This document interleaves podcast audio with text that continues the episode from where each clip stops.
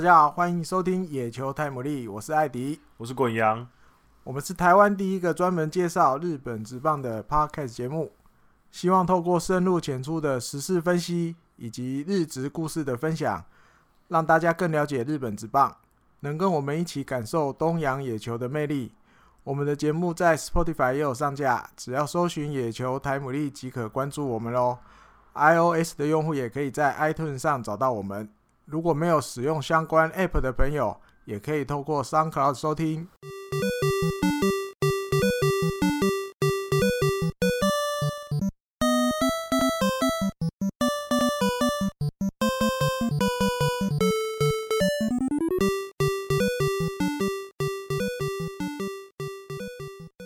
Hello，大家好，欢迎收听今天的野球台姆利。今天一开始主题，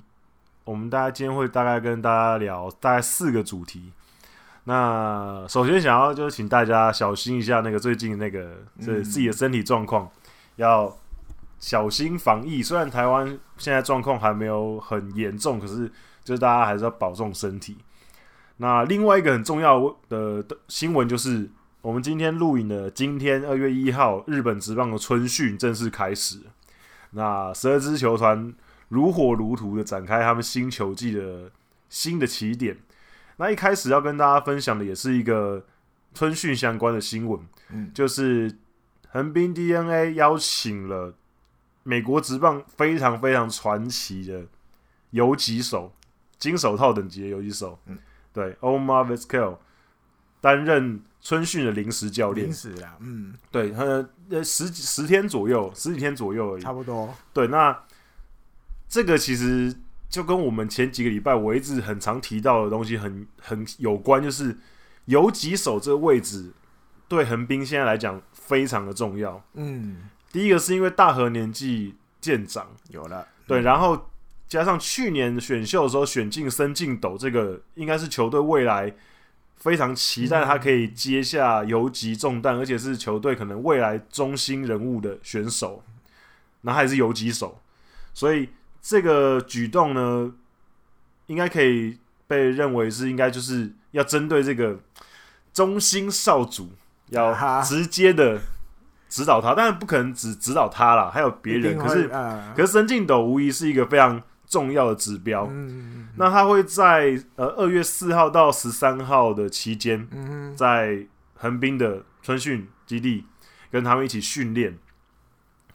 那如果如果有想要去冲绳看春训的朋友的话，这个。也许可以在横滨的伊野湾的球场附近堵到他这个 NLB 的传奇人物，对对对，几届金手套，十一届，夭寿，对。他在而且还连几年，对，他在他在美国职棒打了二十四年嘛，二十四，然后通算两千八百七十七支安打，四百零四次盗垒。那不过最为人所知的就是他的金手套，生涯拿了十一次金手套。那他这次会来呢，主要是因为拉米监督的关系，对，因为他们两个都是委内瑞拉的同乡，嗯。而且他们在一九九八年到两千年的时候，曾经有在印第安人担任过队友。嗯，就是那时候拉米监督刚升上大联盟的时候，九八到两千年的时候有重叠到两年。那那个时候当然，嗯、那个 Vizquel 已经是、哦、已经是全明星等级的游击手了。那拉米。拉米那个时候还是很菜，小老弟。对他，因为他们差七岁嘛，所以那时候已经是明星级的选手。嗯、啊，不过他们之后还一直有呃保持联络，嗯、所以保持联络的时候，就这次就想说，拉米监督直接请求，就是问他说：“哎、欸，可不可以来、呃、邀请看看？对，担、哦、任我们的春训客座教练。”那他当然也很直接的就答应了。嗯，啊，因为刚好就是 Vizquel 他在。退休之后，其实陆陆续续在 NLB 的球队也有担任过教练的职务，然后也有陆陆续续担任过 WBC 委内瑞拉的代表监督。嗯，然后在两千年的时候开始，就是呃两二零二二零二零这个这一年，他是在墨西哥联盟球队担任教练。嗯，那现在就是暂时来，就是当客座教练这样子。那当然最最主要就是针对游击手这一块要做加强。对我，所以我我认为这个举动可能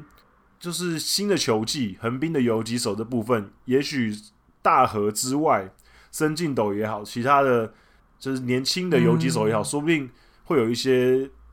出赛的机会。拉米讲可能会暂时慢慢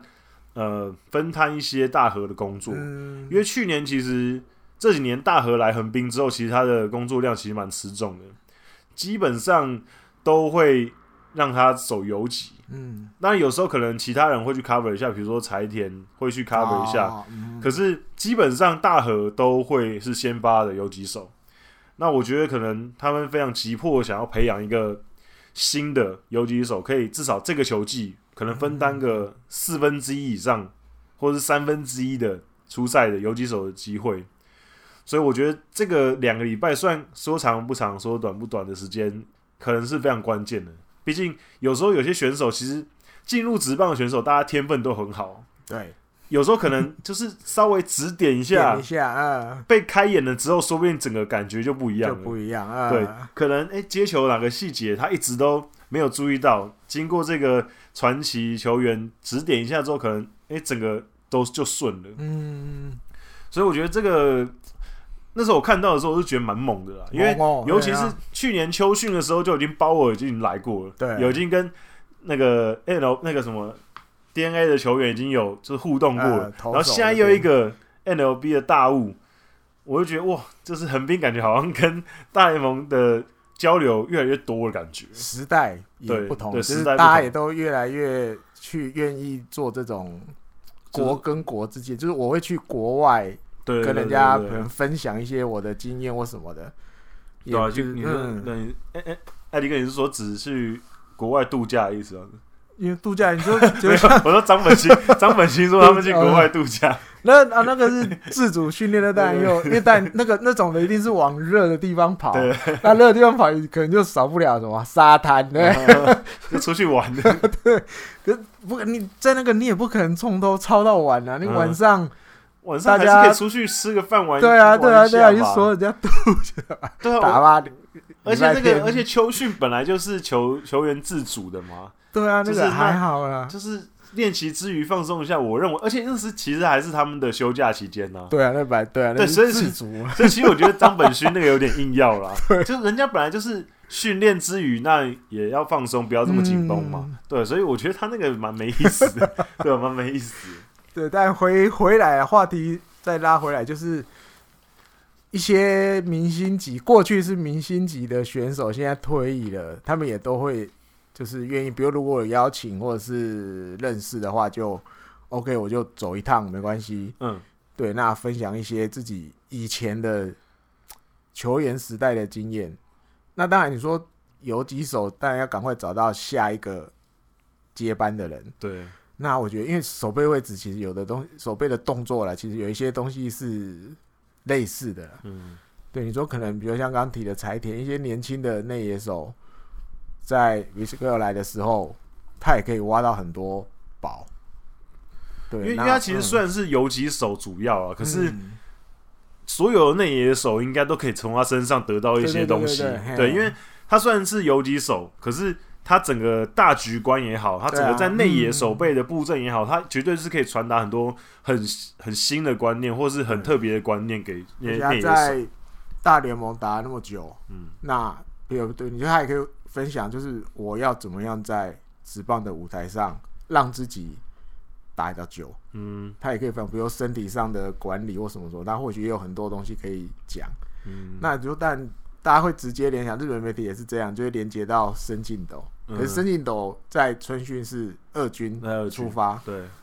可是没有关系，没有关系，对，因为从就是一军跟一军春训的地方跟二军野湾到加手纳其实没有很远啊，大概三十分钟，对对对，坐车三十分。钟，蛮近的，对，那所以他们其实日本媒体也在期待哪一天米斯克尔去加手纳二军春训基地的时候，嗯，哦，这这话题就来了，绝对有，绝对会的，绝对会直接指导。对，直接知道，嗯、大家都很期待，尤其是横滨上一次选进很期待的游击大物，是一个呃横滨迷可能有印象，可是其他球迷可能比较没印象的一个名字叫做田中一德。嗯，他那时候就是进来的时候，球队对他寄予厚望，嗯，因为他速度快，然后巧打，嗯、那比较资深的横滨迷应该都会对这个例子有点扼腕，因为他没有打出我们期待的表现。嗯，那扣掉他不说的话，横滨在前面一个明星等级的游击手就是石井卓朗。嗯，那石井卓朗大家也知道他在 TBS 后期跟球团处的不好，嗯，所以他就离开了，然后后来辗转到呃广岛队打，然后当教练，然后又到养乐多。看来应该这辈子不会回，应该不会回横滨的啦。应该这辈子不会回横滨的。应该中央联盟球队都去遍了，去过，就差中日没去了。什么？就是不会回，就是不会回横滨了。那看起来应该是关系真的没那么好。那在下一个游击的大物，明星等级的深进斗，就大家很期待，而且是原生的了，自己选进来，自己养起来的。对，就是会。大家对于他当然是抱很大的期待，嗯、那希望这一次的特别教练、特殊教练可以给横滨的那些内野手一些新的刺激、跟新的经验跟体验、嗯、没错，对。然后再来就是这个也是呃前几天一个讨论度很高的新闻，看到的时候也有点惊讶的。对对，就是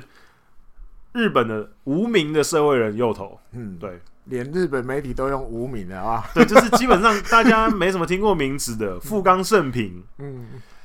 他通过了运动家在去年十一月的时候，嗯，在东京自办的一个测试会，投手投手投手限定的测试会，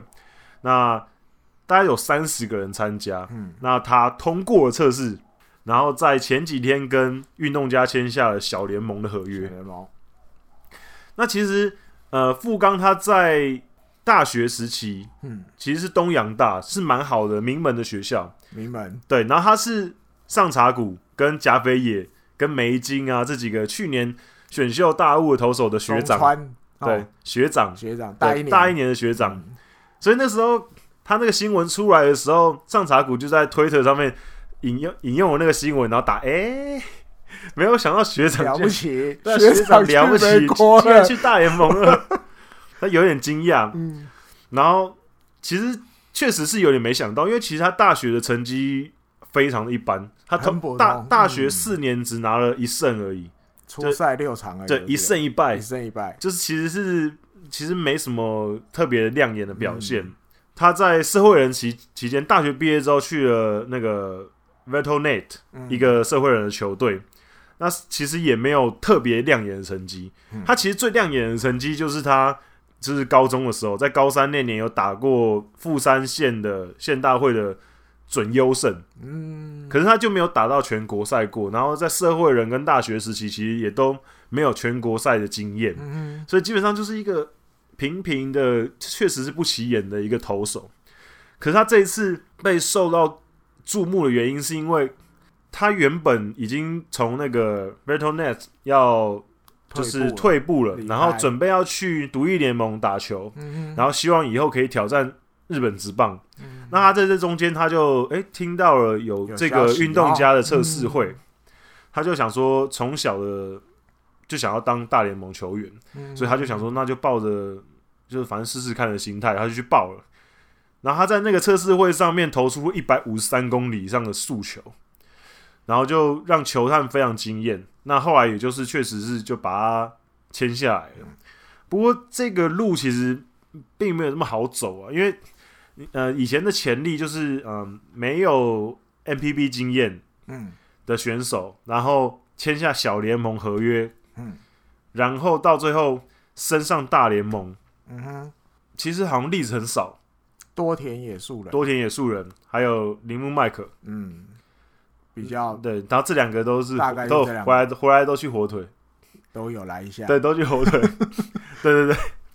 所以基本上就是呃，这个路其实是蛮新的路啊。嗯，当然前面也有一些，比如说什么田泽纯一啊那种去，可是那个比较不一样，因为田因为田泽纯一是全国注目，他那时候如果留下来的话，绝对是第一指名，嗯，MPB 第一指名的。可是富富冈不一样。就是基本上没有人没有人注意到他，嗯，然后他就突然这样子，这几天突然冒出来，然后突然就签下了小联盟合约，然后选了一条看起来好像没有那么好走的路，不过感觉也是给自己一个挑战呐，因为毕竟蛮自然，既然都已经受到青睐了，对啊，我觉得去试试看，感觉也是蛮不错的。机会都来了，嗯，因为我记得那时候看报道，我记得有一家有写，他这个事前你还要先寄你的投球影片，对他要看 video，对，报名的时候先，然后条件还有第一个，你就是都不能有跟任何一个职棒球团有合约。你是完全无约的情况，对，因为他就怕怕会那个触到那个对对。那个美国跟日本的那个一些规则。对，那另外一个是你球速要有一百四十四公里以上，嗯，这些基本条件你要有的，你才能到时候就是去年十一月九号那时候才能参加那个测试会。嗯，对，那主要我觉得还有但控球吧，就是他球速当然一吹到一五三，我看大概也是。参加 测试会里面最最快的，对啊，数一数二的。那控球又不会太差，嗯，那当然就会 OK。那我就签回去试试看，看，嗯，机会了哦，对，这难得的。对，那个时候就是他们是在明治神宫旁边的，就是外院的室内球场的时候，嗯、那牛棚牛棚进行测试。嗯、那其实他那个时候测试完的时候，他其实自己也有点惊讶，嗯，不过。但就是进去了，那预计三月去嘛，嗯，那三月去就从小联盟，不知道是从哪一个等级开始，开始嗯，可能短期 A 之类的，嗯、小联盟 EA 之类的先开始。那未来不知道，可是说不定过几年，maybe 他可能没办法挑战成功，嗯，可是我觉得说不定逆输入的机会也是有，有，有对，应该会有，现在，现在很流行啊，嗯，对，所以其实。这样子去走一遭，就是增加自己的经验也好，我觉得蛮不错的啊。因为毕竟他原本就是想要进入职业嘛，嗯，那他原本就想要去独立联盟，那现在去小联盟，感觉好像更更好。嗯，对，像春田透也是有一点，对。对，对，这边日本打一支打一下之后去美国，然后再逆输又回来，对。啊，感觉就是现在就是美日的。整个球界感觉交流越来越频繁了，对啊，球员啊，嗯、然后资讯啊，教练的一些还有训练方法，一些交流越来越多了。嗯、之后应该只会更多了，就是这种例子。对啊，对。可是当然，呃，我今天有看到一篇文章，那这个有点长，可能下一次有机会再跟大家讨论。就是他们在讲有关美国跟日本在这个。呃，球员的限制方面，比如说，因为现在日本跟美国有很多严格的限制嘛，比如说他们不能直接签他们的高中生，嗯、然后不能选一些呃，在待选名单里面还没有通、还没有通那个，就是透过选秀，然后没有人选他这种就是程序走过的人。嗯哼，他就说这些规则是不是应该要放宽，哦、甚至废除？就不要哈。对，因为那那个文章里面有提到一个很关键的点，就是。今年呃，去年软银签下那个 Stewart，嗯嗯嗯，用非常大型的合约签下他，嗯，嗯，那他那个是一个很年轻的投手，然后可以投到一百五十五公里以上，然后身材条件很好，然后软银开给他了六七亿的签签约金，嗯，可是他那文章里面就有提到，同样的年纪的日本选手，可能大学毕业二十一岁，他如果可以投到一百五十五公里。身材条件很好，嗯，可是他极限就只能领到一千五百万的签签约金而已。啊、嗯，他意思是说，那这样子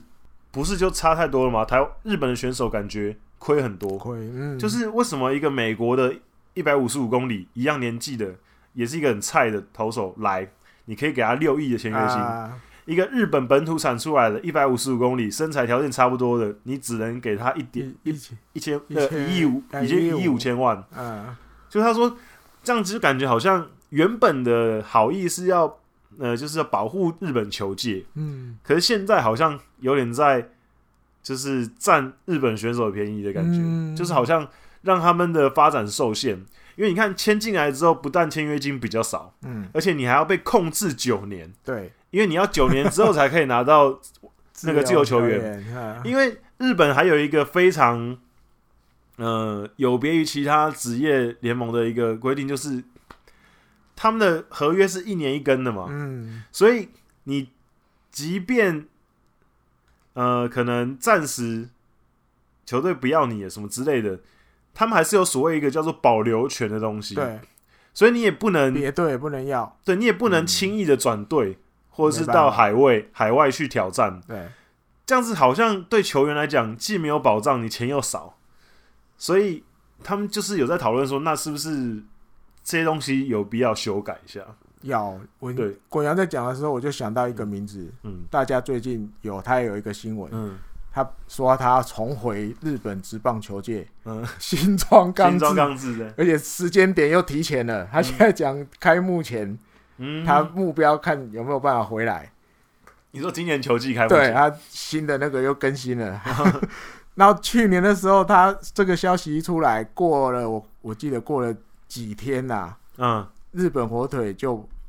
做了一个动作，把他从那个那个什么。保留选手那种那反正一个一个名单里面，把他新庄刚志的名字移出去了。嗯，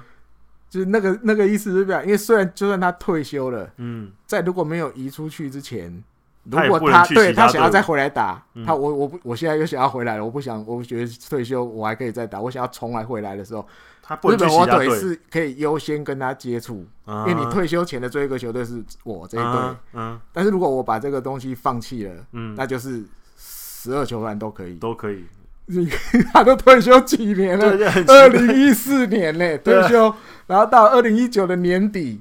还是这样子，就是对他如果想要回来，如果日本火腿没去做这个手续、这个动作，他还是只能回优先，只能回日本火腿，除、嗯、非日本火腿不要，那不要就是要去做这个放弃的动作。嗯就其他球员就可以跟他接触，你 有够扯的啊！对啊，就感觉好像 他都退休，我都已经退休了，我都已经退休了，结果竟然还是球队想回来，还是只能回先回先跟原来那个啦，原来那个球队有优先的接触的权利，是不是觉得很扯？对，我觉得很扯。我觉得，我觉得日本职棒既然这么爱学美国职棒的话，那我觉得就从先从自由球员的制度先点吧先开始学吧。就是你一直去学人家那什么规则，什么规则的，你先从。他们的自由球员的东西来开始学，因为现在虽然说我们看日本职棒，呃，看很久了，我们感、嗯、有些东西我们感觉好像习以为常，嗯，很正常的东西。可是你仔细想一想，你就会觉得各种不合理啊。嗯，光是合约每年一谈这个东西就很不合理。就比如说，为什么已经签复数年合约的球球员，他每年还要去进去进去？谈，然后谈完之后还要出来说啊，我那个钱就照旧，或是出来讲一些话，什么东西？为什么呢？你你有看过那个，比如说什么之前一些球员，比如说 ERA，什么跟洋基队签那种十年以上的合约，你有看他每一年还要在那边谈说，哦，我我今年跟去年领的一样多，就很没意思。你就已经签了复数年合约了，所以签下去的那一刹那，除了当初定的规定，比如说啊，第三年你会有。可能哦，第四年或第五年，你有球员的跳脱的资格，呃、或是你有拒绝交易的资格，或者是你怎样怎样怎样，呃，什么激励的条件，你一年出赛几场之后多少多少钱这样子。除了这些之外，不应该要再有其他有机会改变的东西，嗯、因为你约已经签了嘛。所以我觉得在日本职棒在这个方面可能需要再做的更彻底一点。你既然都已经跟人家签了复数年合约了，嗯，那。为什么要每一年还要就是走这个程序嘞？慢慢的，日本火腿就那个今年中田翔就没有。对对对，就是 应该签去年签三年嘛，今年第二年就不用谈了啊。对，就今今年诶、欸，去年年底的时候就没有看他出来。当然，那有什么好谈的嘞？你都慢慢慢慢慢慢。对对对，火腿算是火腿算是走的比较前面的啦，对吧、啊？啊，其他球队我觉得有时候跟上啊，因为球员现在你看。呃，球员现在跟国外的接触越来越多了，他们接触很多国外的选手，国外的训练方式，去挑战美国之棒越来越多。嗯，我觉得球员自己也会慢慢意识到说，其实日本有些东西是需要被改变的。嗯，你看，像这这两年来，其实你就看到很越来越多球员出来讲话了。对啊，无论是无论是呃，对于高中野球、学生野球的一些改变。然后对于球界一些改变，比如说最近在谈我们上礼拜讲到的现役选秀的东西，嗯、还有薪资啊什么各种层面的改变，我觉得球员自己也意识到说我们必须要改变，嗯、而不是一直被资方牵着鼻子走。因为日本职棒说真的，现在就还是一个资方讲话最大声的一个状况。嗯、那慢慢进入一个新的时代，我我就认为这个会慢慢的资方上资方手上的权力会慢慢释放出来，嗯，要不然实在是太大了，权力太大了。一年一年一谈约，那球队不爽就直接可以帮你叫你走人，那这超级没有保障的，对吧？希望可以越来越好了，对。嗯、然后再来是艾迪哥的日本火腿的新的球场，这是一个，也是一个很罕见的，对，甚至还没盖好，对，还没盖好，对，球场的冠名权已经卖出去了，甚至还没开始盖吧，还没五月才要开始动工，甚至甚至现在还是一片 一片一片。整地啊，对，整地。我记得去年有个消息是整地的时候不小心整到那个古遗迹，有点棘手，这个也不能随便给它卡掉，所以现在在处理。对，预定是五月，今年五月要开始才要开始盖。嗯，那他突然在二十九号，一月二十九就开了一个记者会，说把冠名权已经决定，已经卖掉啦，卖给那个也是在日本算。股票有上市，也是大公司，不动产公司，这个 S 控，嗯嗯，然后据说至少是十年一次，就是卖十年以上，还没有具体讲到底十几年。嗯，那那有的媒体就直接说 OK，那就写十年。嗯，但是那个记者会他是讲十几年。嗯，那价钱的话，就是超过现在最高的那个冠名权的。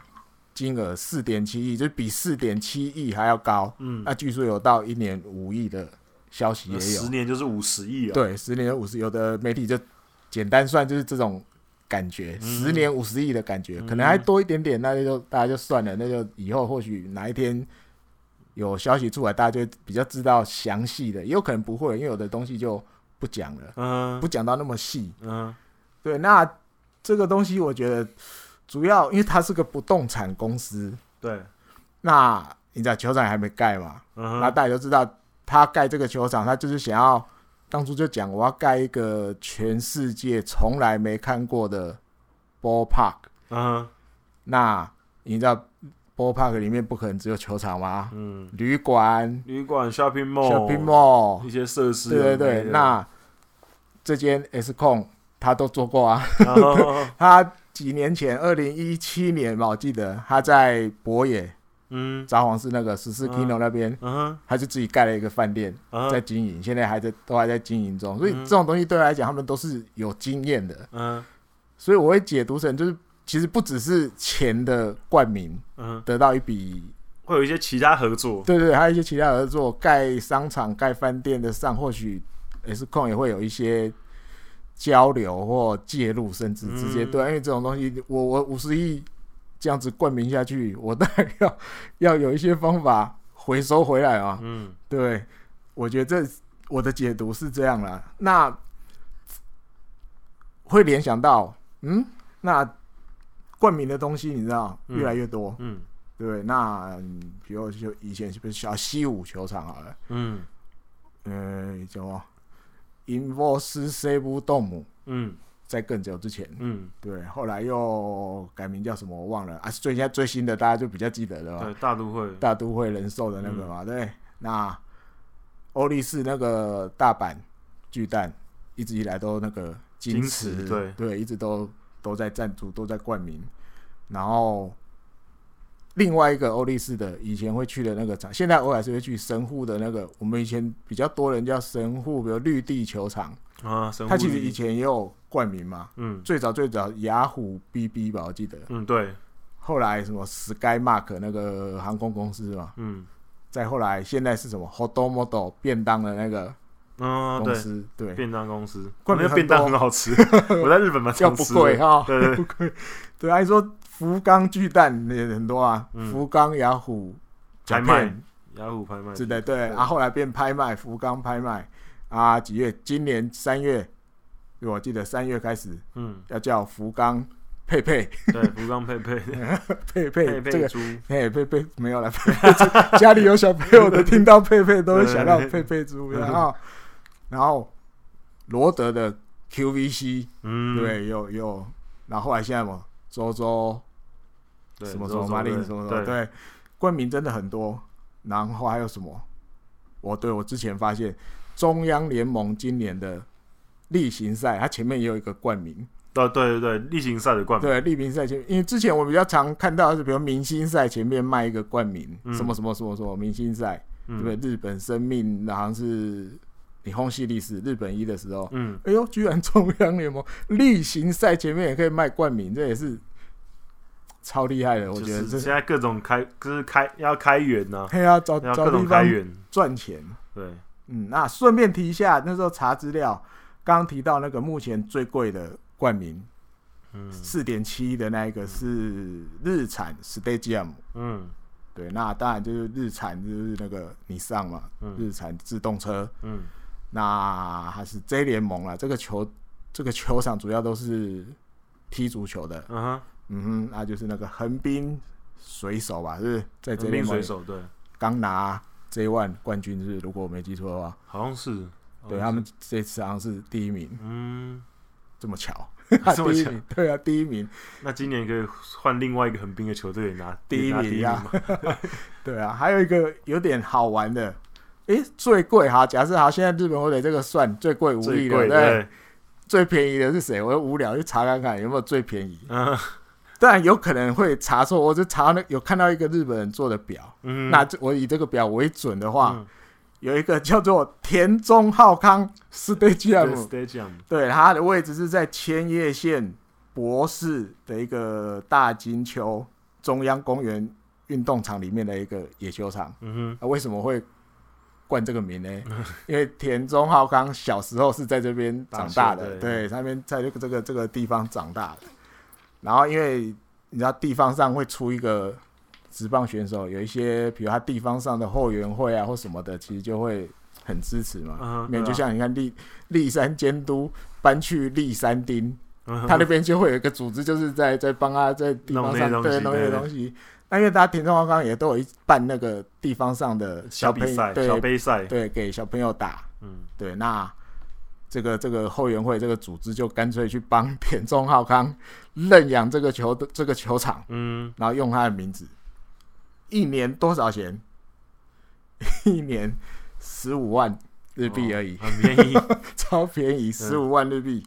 就是简单，我觉得简单收一点点啊，十五万那个五亿，差很多。当然球场规模也不一样了哈，因为那种比较地方上的球场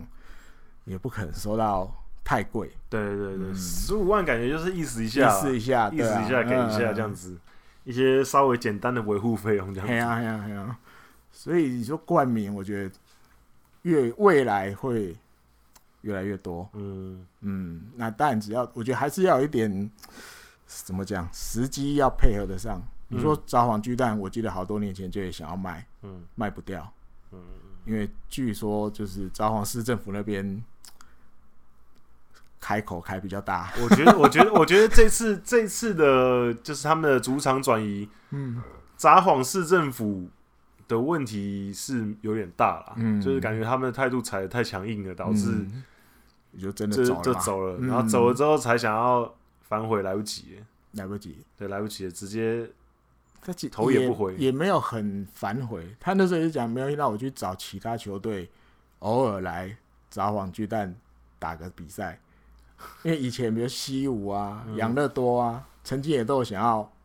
比如换个主场去札幌巨蛋，可后来当然就都没有，嗯，最后才日本火腿才去。那所以他就觉得，我去找这几个球队，偶尔来一下，当做什么？那叫什么？去地方那种感觉啊？地方也太远了吧？对啊，巨人以前是每年都会去一次啊，对，他就找这些，然后再去找一些。演唱会来办一办啊，什么什么的，嗯，他们去评估还是可以支撑那个，还认为可以球场的营运就对了。反正你走了，我再想别的方法。对啊，只是这样子弄下去，你会觉得，哎，可以日本或者自己去弄了之后，不会比较差。嗯，尤其一些以后球场的收益什么的，你就都不用被抽吗，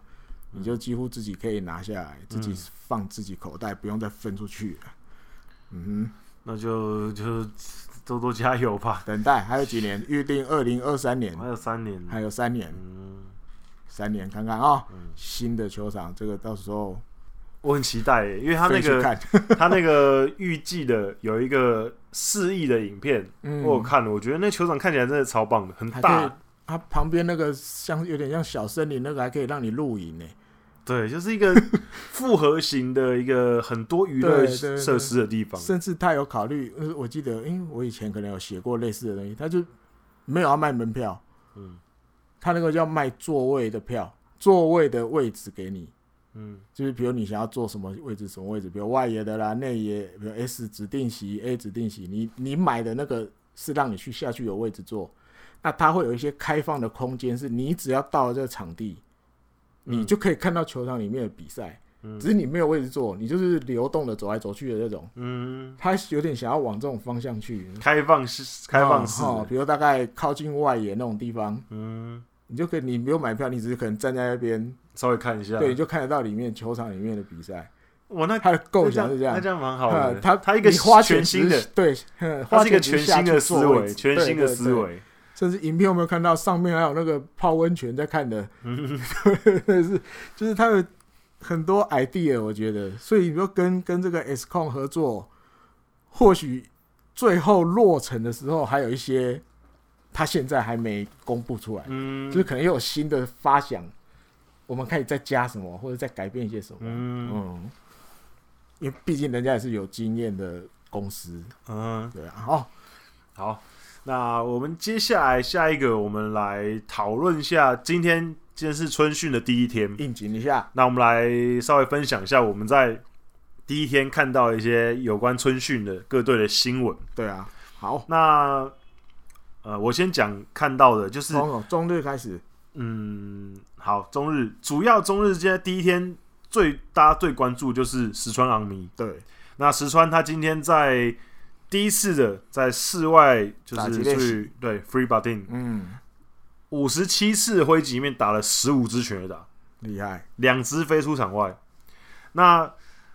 他现在是当然可能也不急啦，嗯，那也不急着说什么一定要马上上一军什么东西的。可是，嗯、那他现在也是暂时在二军调整，嗯，不过至少现在目前的状况看起来好像还不错，就是还不错。所以大家第一天当然就是大家很期待这样子，嗯，那当然 OB 啊什么，比如说什么三本仓啊什么，给他的打击很高的评价，对，因为之前感觉就不错，他在高中的时候，嗯，打击就很好，对对对，他那个 sense 就是跟一般高中生又感觉不一样，嗯嗯，还有一个我看到一个，嗯，有点趣味，嗯，新洋投，那个 Gonzalez，嗯，他今天第一天就。进牛棚了，嗯，那因为你说进牛棚，其实春训的时候，有时候其实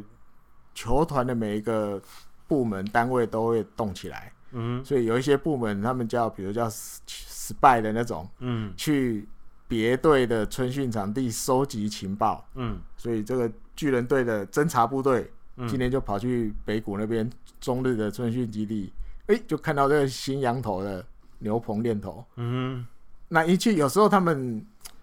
因为大家其实都认识，你知道吗？嗯、那他们这也不会拒绝他们来啊，就是大家都是开放的，来就来，一定还是会欢迎。不是说，哎呦，我发现，哎呦，哎、欸，来哦，不行不行不行，注意注意，不会，还是会欢迎，对，还是会欢迎他们进来看。只是有时候就会故意留一手，嗯，好，不要把我们全部的招数全部使出来。嗯，可是哎呦，攻城垒子没有，他今天进牛棚控球，让大家眼睛为之一亮，嗯、他都可以把球控在低的角度。控球很好，对，那这个这个当然这种东西情报巨人一定会拿回去，啊日本媒体也写出来了，嗯，所以感觉中日又挖到一个宝，中日一直以来 都很会，一直都很会挑这种，对，很会挑这种洋将，很厉害，三十六球，那变化球也都投了好多，每一种变化球都试看看了，那主要都能控在低角度，嗯，控在低角度，我觉得真的就很好了，对，希望这在日本在日本来讲就是。控球还是很重要，基本的生命线，控球还是很重要。嗯，还有什么？中日这边，中日差不多。我看到这个是比较对，中日 差不多。嗯，再来哦，还有啦，中日还有就是那个啦，就是跟伟昂啦，跟伟昂今天有出来，对，也进去打，对，要进去打，就是，可是就是他今天只有打出去一支球，打出去一支而已。不过，不过我觉得他们这种其实也就是在调整的。对啊，第一天也在没有人在给你就是一直在那边要轰出去的。但但当然每个人调整方方式不一样，那看你是要挥大棒还是你只是哎要先球把球打好这样子。对，所以慢慢来，慢慢来。然后再来巨人队好了，巨人队这个巨人队比较关心的杨代刚一垒挑战。搂鼓的时候，手背练习的时候，对，拿了一垒手手套啦，对，去一垒手，对，然后袁成德监督说，嗯，原本他就是游击手出身的嘛，内野底的嘛，内野底的，所以一垒二垒感觉好像可以试试看，嗯，对，所以也让他去看看一垒可不可以守，那其实也对他来讲也是好的，就是看可不可以增加一些出赛机会，对啊，对，所以。我相信杨代刚应该也不会排斥啊，当然他可能，嗯、当然他可能会更喜欢原本的守备位置，嗯、因为一垒可能相对的，可能守备上面要求相对稍微低一点，嗯，可是至少出赛机会可能可以多多多争取一些，对，机会，对我我觉得蛮好，而且也可以看得出来，其实虽然我们之前讲的时候都会说，可能他相对来讲，原成的监督在使用它上面。可能选择上，嗯，比如说外野的先发，可能不会选到他，嗯，嗯，可是你也可以看得出来，袁成德监督也是试图在帮他找位置嘛，对啊，对，所以其实也也没有像大家也没有也没有也没有像大家说的这么严重，就是说他被冰冻起来，嗯，因为其实监督也是很很苦恼，我们先发就才九个人而已，扣掉一个投手，对啊，这只有八个位置，八个位置总是会有人要坐在板凳上的，嗯，所以我觉得大家也不用。就茶余饭后有时候嘴一下说怎样怎样，那也就算了。可是其实不会有教练会拿自己的就是战绩、球队的战绩跟球队的战力开玩笑啊。他当然希望他带的每一个选手都对球队的战力是有贡献的。所以他就是试图让每个选手都可以在他最适合的位置上。那现在杨代刚他把他拉到内野回来，当然也是试图让整个球队战力更好。对，我觉得应该这是一件好事情。补充一个比较好玩的，嗯，因为大家有去看过春训，去日本看过春训的球迷朋友一定都有印象，嗯，他们在练球的时候，嗯，一定会播流行歌，对，播播播歌，对对对，对，播就是让大家，主要我觉得还是让选手听啦，就是放松一点，嗯，轻松一点的气氛练习，对对对，就今天巨人队在打击练习的时候，嗯，他们去绕来了。小朋友的管弦乐队 现场吹 life life 的吹给大家听，要吹队歌啊，或者吹那个谁那个那个米津玄师最近流行的那首啊，嗯、哎呦，很很新鲜啊！大家小朋友也蛮累，是蛮累。对，然后但原则的监督也觉得，哎呦哦不错哦，就是在大家面前这样表演，就是会给大家一个全新的。感受，嗯，很新鲜。因为以前就就是播流行歌，就这样一直播，一直播，一直播，嗯、播整个一整天这样。嗯，哎呦，中间居然有一段是请来小朋友管弦乐队来吹给我们听。嗯嗯，或许也会刺激一些选手说：“哎、欸，要认真一点啊，嗯、对，在小朋友面前不要太，不能太松啊，哎呀哎呀之类的。”这也蛮有趣的，因为很少这样啦。因为其实波就波哥，用球场的喇叭其实很就很简单的一件事。那也没有说真的要达到什么目的，就是一个总比安静的要命好啊。对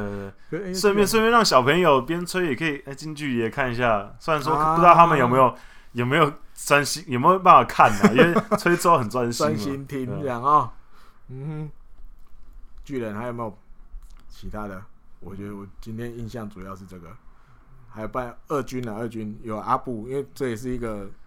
日本媒体都会追的点。对对对，当二军监督，嗯，据这些新闻来讲，那个那个那个阿布今天好像亲自打了三百一十颗 滚地球，超多，给给这些野手接，超多。对，所以对于这些年轻野手来讲，有点超。阿布那个出手蛮狠的啊，有点像鬼监督的感觉。嗯嗯。好，再来换一队。呃，讲一下阪神好了。好，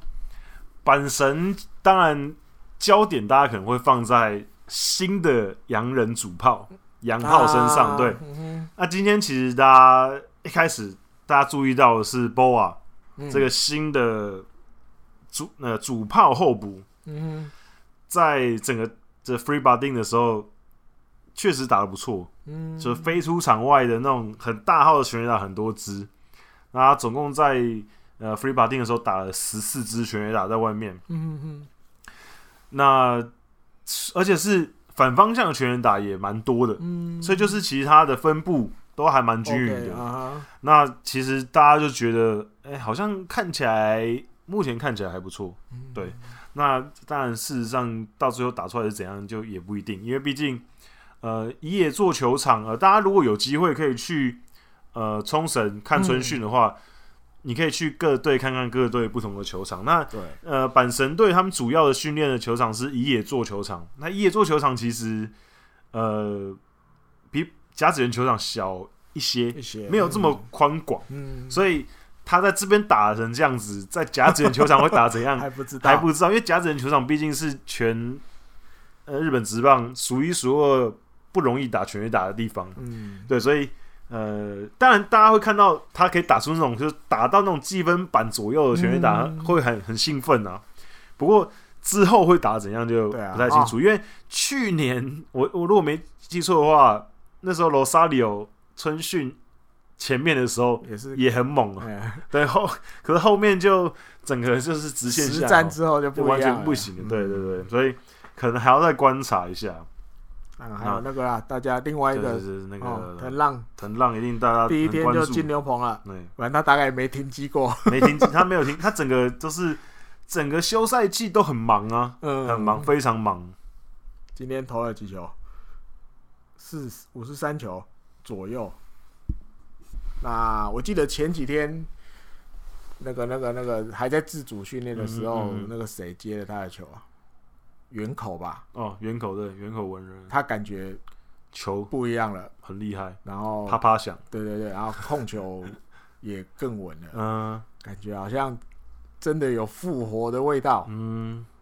感觉应该可以了，哦，因为因为其实从今年季末的一些一例一系列的新闻。比如说三本仓调整，然后以及他接触新的训练方式，嗯，还有他自己的一些发表的看法，感觉出来他整个人对于星球季是充满希望的，嗯，就是觉得而且是有冲劲的，嗯，所以我个人是觉得这样子看起来，感觉他的心态上面也有做出一些调整，对，好像比较就是摆脱过去几年的阴霾这样子。我觉得应该是可以期待啦。我认为阪神队今年如果可以盼到他的复活的话，嗯，少说就是一个十胜。嗯，他如果可以回来的话，绝对一年十胜是绝对没问题，应该很不难，很简单，嗯、对他来讲非常简单。那当然希望他可以就是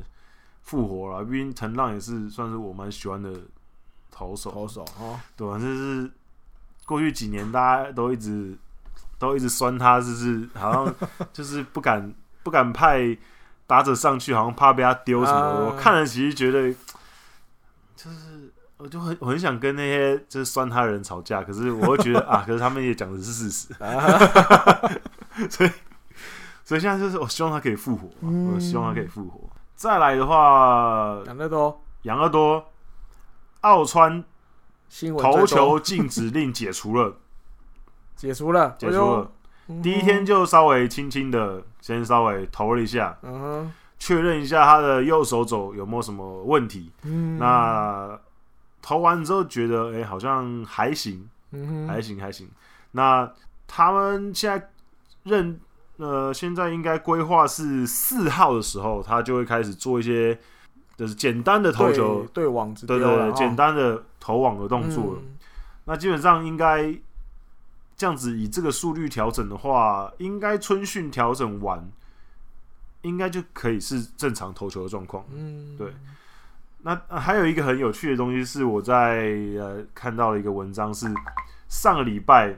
在一个节目上面的时候呢，就是拉米监督跟高金监督都有上。嗯、那两个监督就在那边讲说，诶、欸，他们的新人各自都会在新球季有什么表现。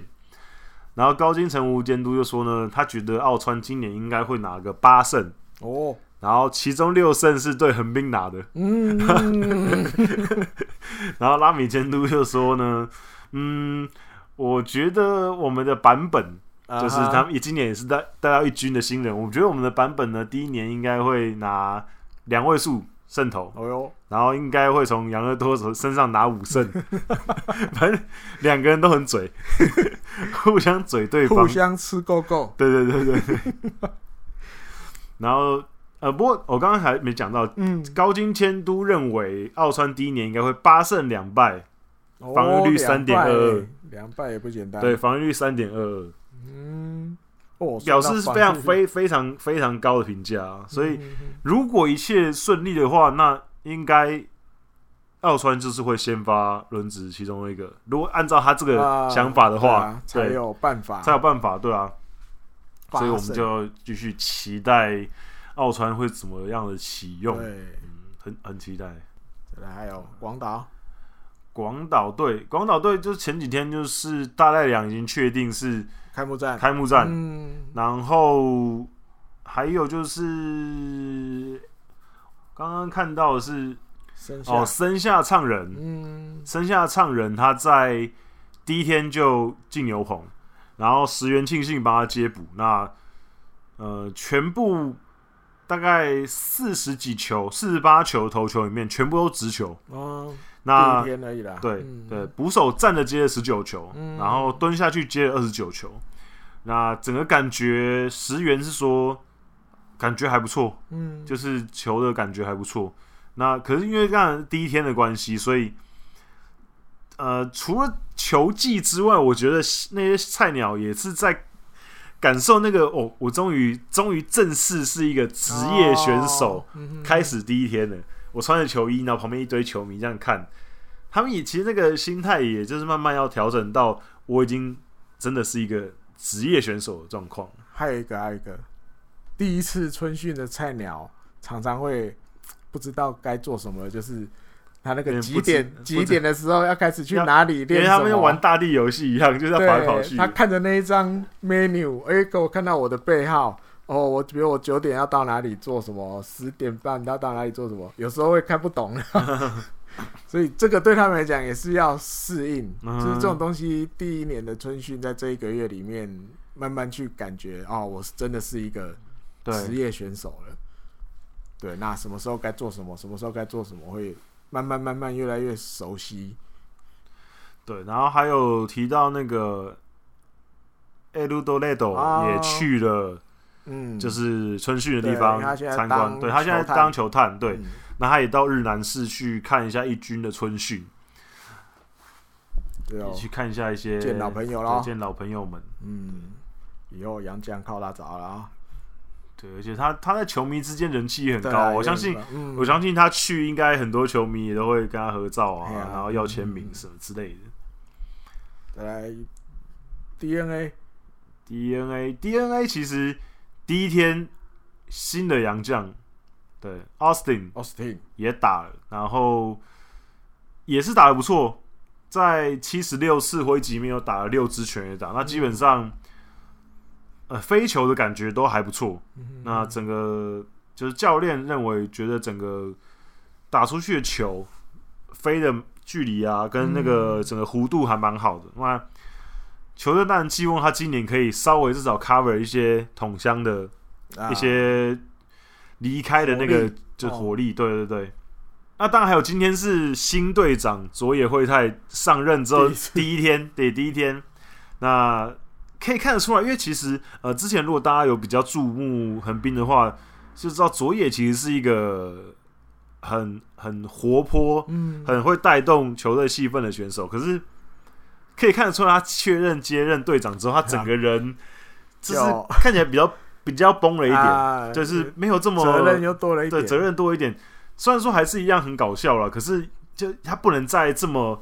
轻浮，啊、不能再这么轻浮，收敛一点点，要稍微收敛一些。然后还有就是呢，其他的就慢慢的，其他像什么三崎啊，嗯嗯嗯，还有金勇啊，第一天也都进了牛棚。对，今年大家都要快一点。然后对对对对对，没错，就是今天三旗就先投了二十五球，然后金勇投了四十一球。那今年其实大家进度都超快的，对啊，第一天就都进牛棚，然后就开始丢了。进牛棚，对啊，就是今年大家的调整脚步都不一样了，所以这个其实就很有趣。就是那整个，因为春训可以说是非常重要，对一个职业选手来讲，嗯他们一整年的调整，所以他们今年调整的步调这么快，那我觉得这一整个球季说不定对于他呈现的样貌也会有很大的影响。嗯，因为毕竟所有的球员的调整的步调都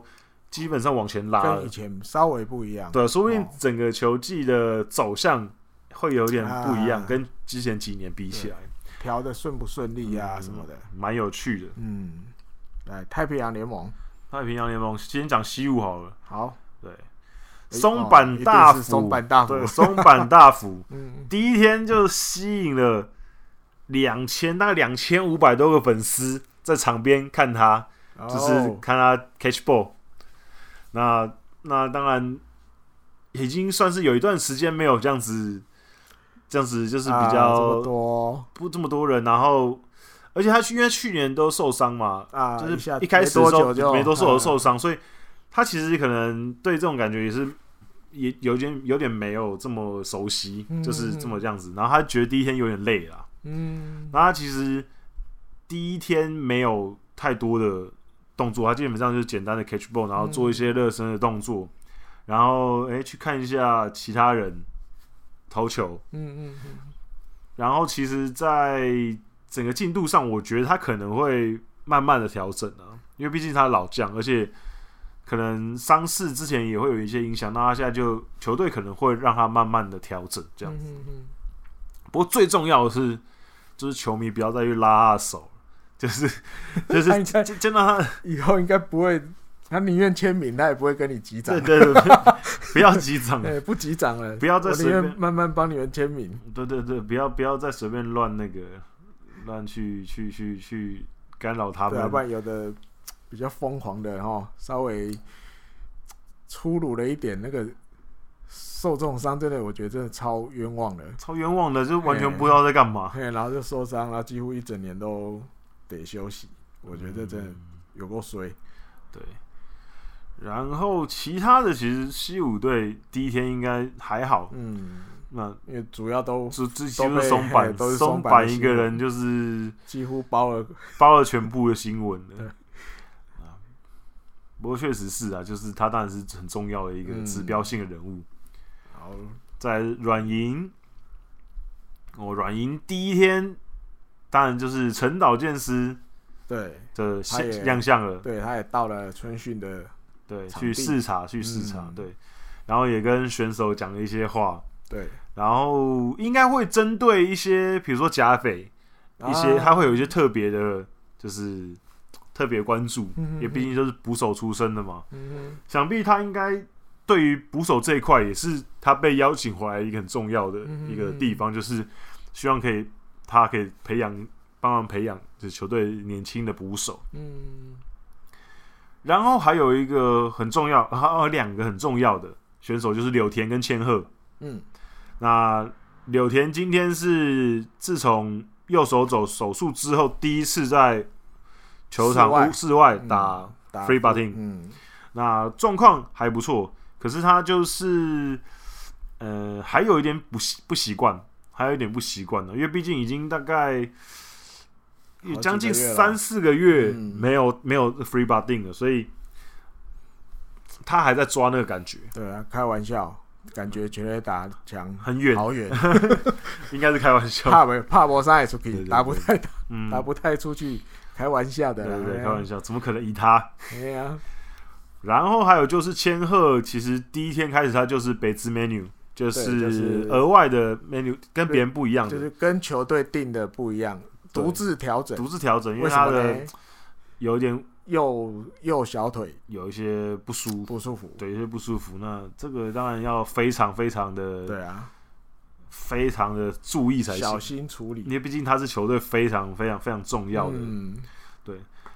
哦，还有就是，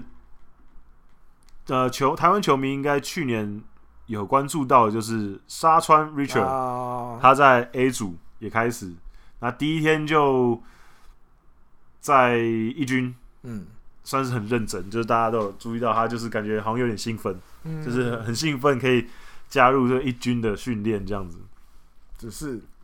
只是在那个跑步的时候，嗯，十二分就是跑十二分钟，嗯，可能速度不太够，没有没有续航力可能也不太够，因为他一开始跑太快了。对，所以一开始跑太快，没有体力没有在规定时间内跑完，对，体力上面可能还要慢慢，对，所以被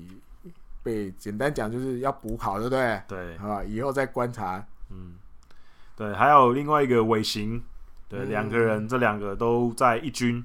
第一天也受到蛮多注目的。好，然后再来就是日本火腿，嗯哼。日本火腿今天我们刚刚开始之前，嗯，有稍微看一下他们春训的直播，嗯，那今天当然很受注目，当然清宫幸太郎第一天，对，第一天对在二军第一天也去打了 free batting，对，这也是这也是他右手肘手术之后第一次的在室外的 free batting，嗯哼，那五十一次的挥击里面打了十七支的全垒打，嗯哼，蛮猛的。转播里面的那个稻田直人，嗯，就是球评，像球评一样，嗯，他的感觉，因为他因为这个影像大家都是下午才出现的，对。那那时候除了稻田之人之外，岩本勉也是，就是因为你知道那个转播单位，虽然他们今年有放了，就是放在那个官方的 YouTube，嗯，可那也只有从早上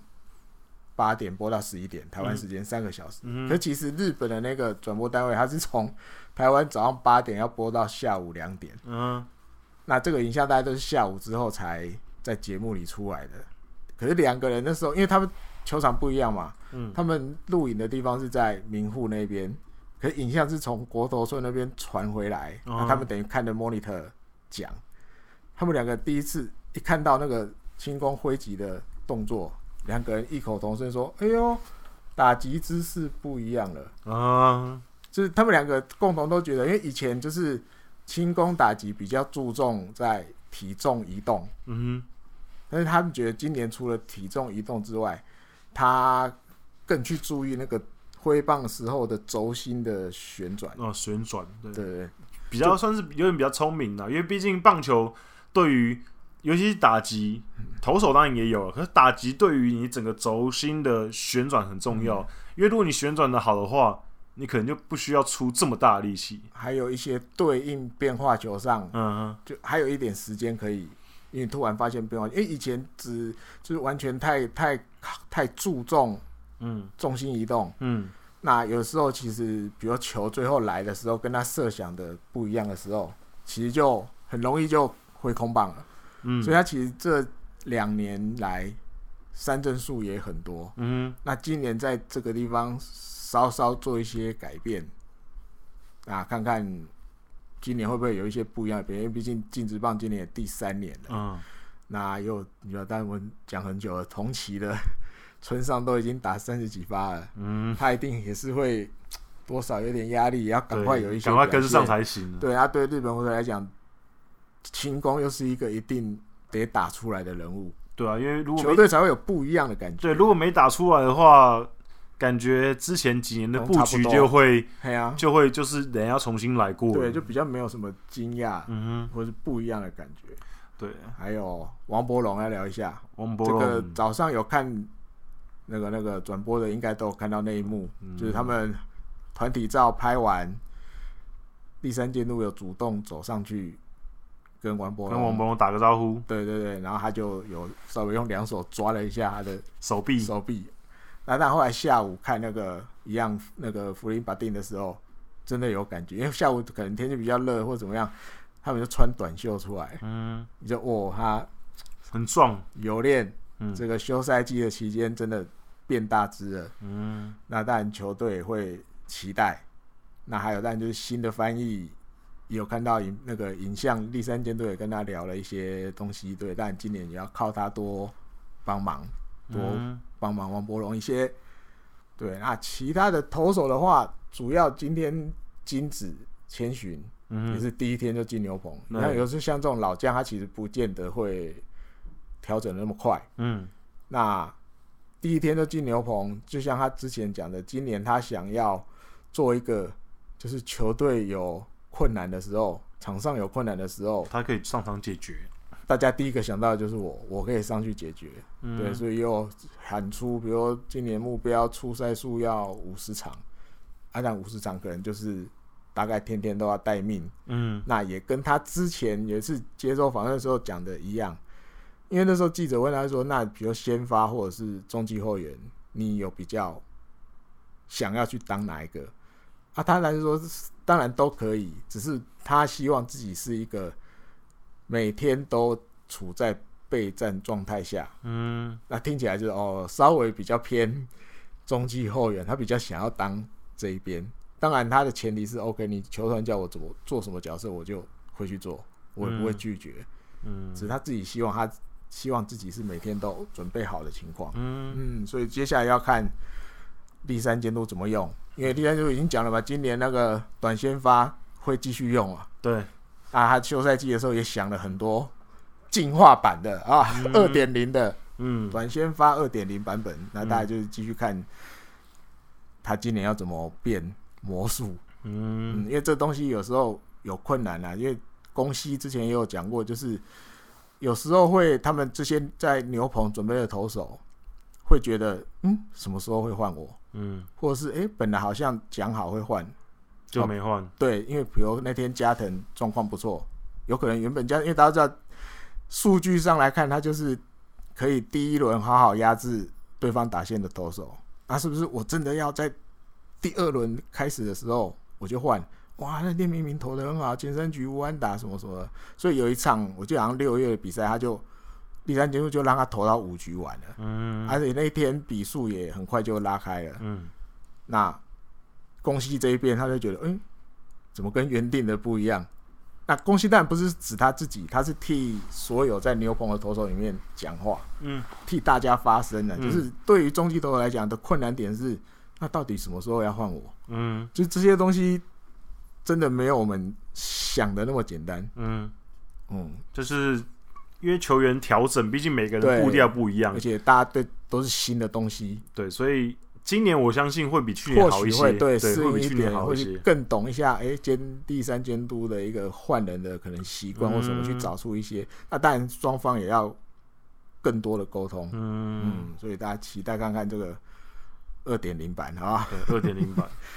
好，然后再来欧力士，哎，对，欧力士当然两个重点，Aden Jones 跟张毅。嗯，对，那先讲 Aden Jones，Aden Jones 今天第一天也是就 free parting 了。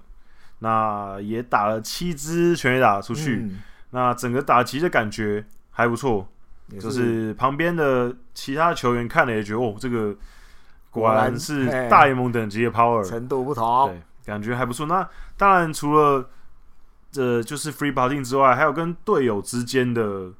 就是互动，因为今天虽然是他来日本之之后第一次跟队友一起全体的一起训练，呃、对，所以。他在打诺古的时候，也跟一些队友啊有一些谈话啊，说说笑笑的，感觉看起来应该是，应该是互动还不错，就看起来，所以就是如果可以更融入这球队的话，当然对一个洋将来讲就是会更好，因为毕竟我觉得可能如果他不主动一点的话，感觉其他球员可能会有一点点怕接触，就毕竟是一个这么大咖的选手，对不对？所以，如果他自己很愿意去融入的话，我相信对整个球队来讲是很好的事情。嗯、然后他也有提到，有机会的话，想要跟外野手们一起去吃个饭。对啊，对啊，就是，哦、对，他说可以去，啦可以去他家，对，对，可以去他家。他说他很大家，就可以一起去吃饭，跟他家人一起吃饭，什么什么的。对，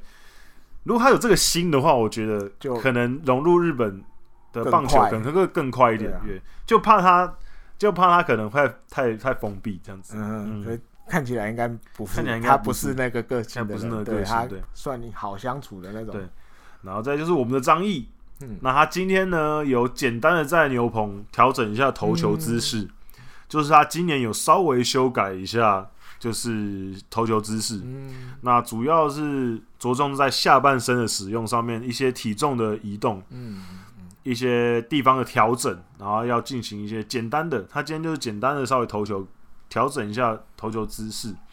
那其实呃，不管是台湾也好，还是日本的球迷也好，其实很多人都很期待他。对，日本的欧一四球迷其实也很期待他今年可以进入先发轮值，然后投出好成绩。嗯、尤其是因为张毅他去年只有出赛二十七局而已，所以他还具备有新人王的资格。所以他今年还是有机会可以挑战新人王。嗯，所以他今年如果有不错的表现的话，也许可以拿到新人王。嗯、那当然，这也是台湾球迷很想要看到的结果，这样子。然后还有就是山冈太辅跟山本由生这两个欧力士的年轻王牌投手呢，嗯、都在第一天试了自己的新的武器。嗯、那三冈太辅是试了他新的一个很像是切球，嗯哼，很像是切球的球。那他说他这一个球大概已经练了两年了，可是一直还没有很好的运用。嗯、那他是持续的在去。去磨练这个球，希望可以当做呃球队上面的呃就是投球上面的一个武器这样子。然后山本由生是他在呃秋休赛季的时候，他跟金永生态学了 change up 哦，金永生态的招牌魔球变速球，山本由生就是跟他学起来了。哦、可是一个是左投，一个右投，所以投出来的感觉应该有点不一样。嗯三本的球速加上如果有这一颗练起来的话，应该很强，哦，更难打，更难打。所以，所以今年也也许可以期待这两个年轻的王牌投手再进化，嗯，就是再往上进化也不一定哦。那这样子，那加上我们的张毅三本柱，哇，厉害了，厉害了。再来罗德，罗德队当然没有别人可以。就是站在这么大的头条的地方，就是佐佐木朗希。朗希，佐佐木朗希呢，他这样子出现，不只是石原岛的球迷疯狂，连他的就是老家岩手县也都疯狂了嘛。都对，岩手县当地的四家电视台全部出动，全部出动，全部到石原岛集合。对对对，全部到石原岛集合。嗯，那这个其实。是一定要的嘛？因为开玩笑，我们岩手这个这样说，这样说会有点那个，应该可是应该不会啦。岩手其实就是一个比较乡下的地方，嗯，乡下的地方。可是你看这个乡下的地方，竟然现在出了一个佐佐木朗希，前几年出了一个大谷翔平，嗯，基本上日本球界的瑰宝两个出在这个乡下的小地方，感觉有点感觉好像蛮厉害的，而且菊池雄心也是也是。是不知道是巧合还是什么，他们是不是要研究一下这个地方到底出了什么事情？我之前有有，之前有日本媒体写过类似。对，到底出了什么事情？为什么专门出这种就是不世出的天才？Uh huh. 那当然第一天就受到很大的关注嘛。嗯、那第一天他其实就是稍微简单的 catch ball 一下，然后调整一下，然后还有就是安田上线。嗯哼，今天呢，他没有马上的去。打击反而是进行了九十分钟的，就是鸟月监督的九十分对，那那那鸟月教练的九十分钟的特守，就是那种魔鬼魔鬼特守，对，一对一更超哦，对，所以就知道他的他球队对他的重视的程度，因为希望他可以在三垒。这个位置可以定下来，然后今年就就让他守下来。嗯。因为你也知道，就是去年如果大家有看比赛的话，村上中龙他去年一开始的时候，他们也希望他可以守三垒。那如果有看比赛的话，就知道他的三垒其实嗯蛮不稳定的，有点抖抖。对，有点抖抖的。那安田的手背其实稍微好一些，嗯，就是在三垒方面，因为毕竟村上他原本高中的时候是捕手嘛，那其实后来上来之后，他就没有再蹲捕了。然后他基本上也是一垒跟三垒，那三垒他是后来就才就在练的，嗯，所以在整个动作流畅性也好，然后灵敏度也好，可能会需要比较多时间。那安田其实可能一开始前面其实手背的底子比较好一点，嗯，然后再加上现在鸟月教练又特别的针对他这样练，嗯，第一天就特手了，第一天，那我想必应该之后 这一个月应该会应该会练的不要不要的，对。还有期待，还有一个熟面孔，嗯，他又戴着罗德的帽子，对，出现在球场内，嗯，西刚刚，西刚刚，是不是要？为什么呢？因为大家知道他其实他也还想要看有没有机会重回日本职棒，嗯，所以他一直都没有放弃，嗯，那一直在独立联盟等机会，嗯，那因为刚好其实罗德跟这个独立联盟这个 BC 利谷里面的这个利木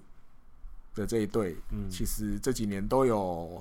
算合作的感觉，就是会邀请他们的这个独立联盟这个球队的一些选手来帮忙，可能练球上需要的，可能接球啊、收球啊，或者是一些器材要移动，嗯，就帮忙这些一些杂物，那可能就会当然会付他们一点就是酬劳，嗯，那但对独立联盟的选手来讲，这也是一个又可以有收入，又可以就近观察更上一个等级的选手的训练的情况。那当然对西刚刚来讲，或许没差，因为他是毕竟以前打过日本主要是，他不见得很就是需要这一笔收入。那当然，因为这是球队跟球队间的合作了，所以他今年就轮到他，他就有去石原岛，那大家就会觉得哇塞，这种感觉，感觉那兹卡西里西刚刚穿了罗德的装备帽子，对，那到底？未来有没有机会回到这个日本之棒的战场？毕竟他年纪要说到非常大，也没有到非常大，呃、所以有没有机会回来，其实就还是看他的身体状况、了、嗯，嗯，因为毕竟大家会比较担心是他的身体状况。对啊。不过因为内野现在其实他们的竞争很激烈，年轻人很多。对啊。所以说真的，他回来可能某种意义上。就算真的签回来了，也是希望可能借助他的一些经验，然后传承这样子。嗯、你要说要多多的出赛机会，嗯、可能也很难，因为毕竟现在年、嗯、光是排年轻人的出赛就已经不够了，还排老将的，所以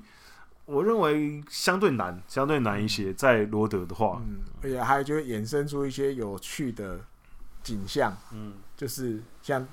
今年罗德七号，大家知道以前西刚刚在罗德穿七号嘛？嗯，今年是福田秀平从软银转来的选手穿七号，所以他他也跑上去挨下致对致意打个招呼，就是说哎，这个 这个来帮忙的特别不一样，大家都会看到他，都会跟他打招呼，这是前辈，对前辈级的啊。好，再来最后一个了吧？对，最后一个乐天，乐天，嗯。乐天先讲一个有趣的，嗯，Okoye 换四号嘛，对，巴恩廷，大家觉得哎呦，巴恩廷好像转来我们这边了，因为因为 Okoye，Okoye 现在越来越壮了，对，然后肤色也是黝黑型的，对对对对，不是不是黝黑，他就是黑，就是黑，就是黑，他就是黑，他天生黑，远远一看，哎。是不是搞错了？时空有点错乱。没有，因为如果呃电电视上可能看起来没有这么这么明显，可是像我们呃去年有去春训看 Okoye，真的，他其实就是一个洋将的身材，哎、欸，体格，对对，真的很壮。所以我认为他现在真的是还没开眼，嗯、要不然他真的应该会成为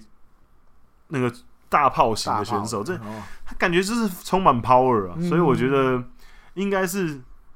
应该是要慢慢的就是眼赶快开，赶快开，看，看球团要把他养成一个什么型的选手，嗯，好，因为他也有速度，嗯，那但我觉得他自己的挥击形态也蛮像，要成为能够多打一些全垒打的人，因为他挥棒其实打的也挥的很猛，对，很猛。那你说对到这些职业等级的投手，没有那么简单。对，你要怎么去适应变化球，去解读人家配球的习惯，什么什么的，嗯、这都还要花一些功夫去学。我觉得。再来就是呢，几个主要的投手，嗯，都今天都进了牛棚。牛棚对，牧田啊、泽本啊、松井啊，今天全部都进了牛棚。嗯，所以大家真的是今年调整的速度很快。嗯，那。第第一天就进牛棚，那我觉得应该之后慢慢的整个进度都会走得很快，可能过没几天，下个礼拜可能就会开始投很多球了，五十以上的之类的，嗯、或者是有一些实战可能就要出来，红白战啊，什么练习赛啦，对，还有到底最后开幕投手会是谁？嗯，看可不可以还是泽本之类的，对，还是会换人，嗯，好。然后泽本今天也有提到，他在牛棚的时候跟永井一起投。啊，那他说，他也跟永井讨教了很多有关投球姿势的东西。嗯所以我觉得这可能也是永井，就是他们找他来的一个价值啊。对啊，就是毕竟永井也是拿过泽村赏的投手，那也拿过联盟最多胜，那也是一个经验丰富的投手。那对于这些年轻一辈的投手来讲，也是一个学习的对象。嗯那对对整个球队的经验值提升也是很有帮助。嗯嗯，好，大概就是这样子。春训第一天啊，嗯第一天就已经满满的都是新闻，对，就好多，爆棚，对，爆棚了，爆尤其棚，下中午下午就啪啪啪一直出来，一直出来。超多。好，接下来还有差不多将近一个月的时间然后我，们再慢慢跟大家分享。嗯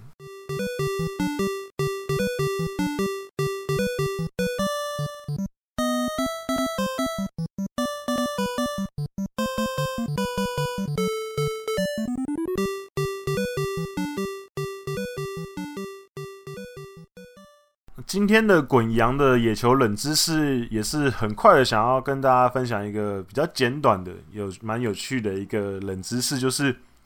现在日本职棒的球队里面呢，哪一支球队拥有的甲子园优胜投手最多？哎呦，甲子园优胜的哦，对，你要在甲春子夏都算，对春夏都算。啊那你春夏拿优胜，基本上如果你在甲子园拿优胜，基本上就是应该会是蛮受注目的投手。嗯所以我们就来看看现在十二球团，这现在只只算现役的啦。嗯，哪个球队里面现在现役的还在打，还在打的拥有最多甲子园优胜投手？第一名的是中日队，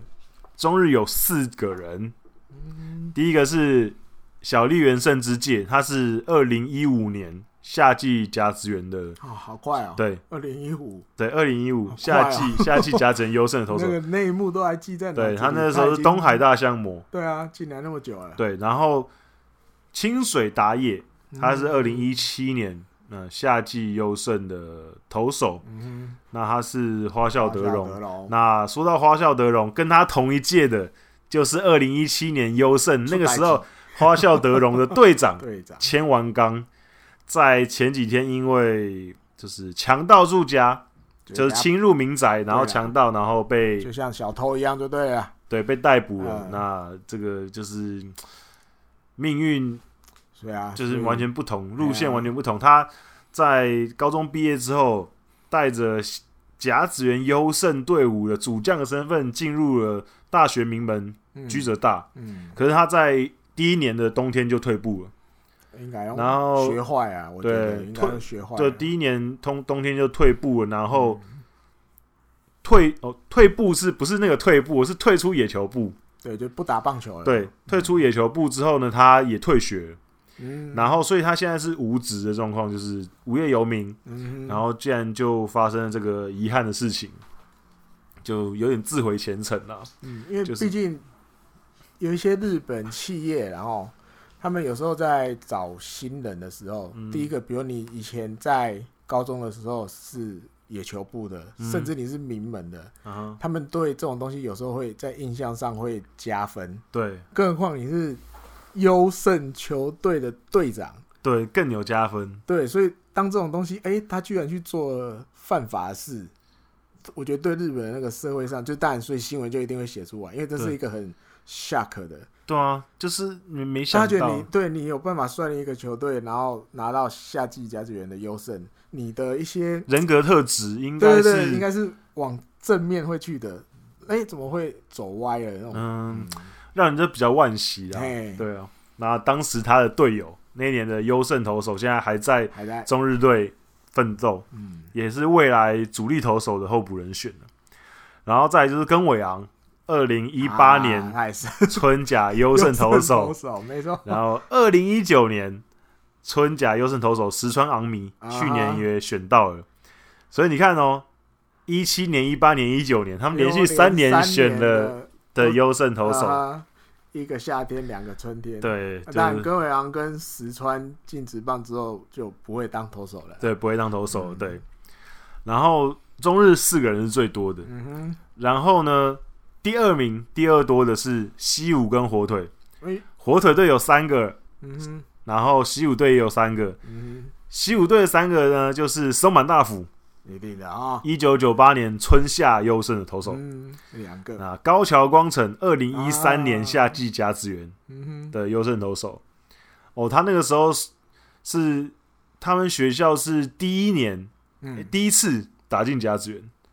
然后就拿下优胜，嗯所以是蛮厉害的。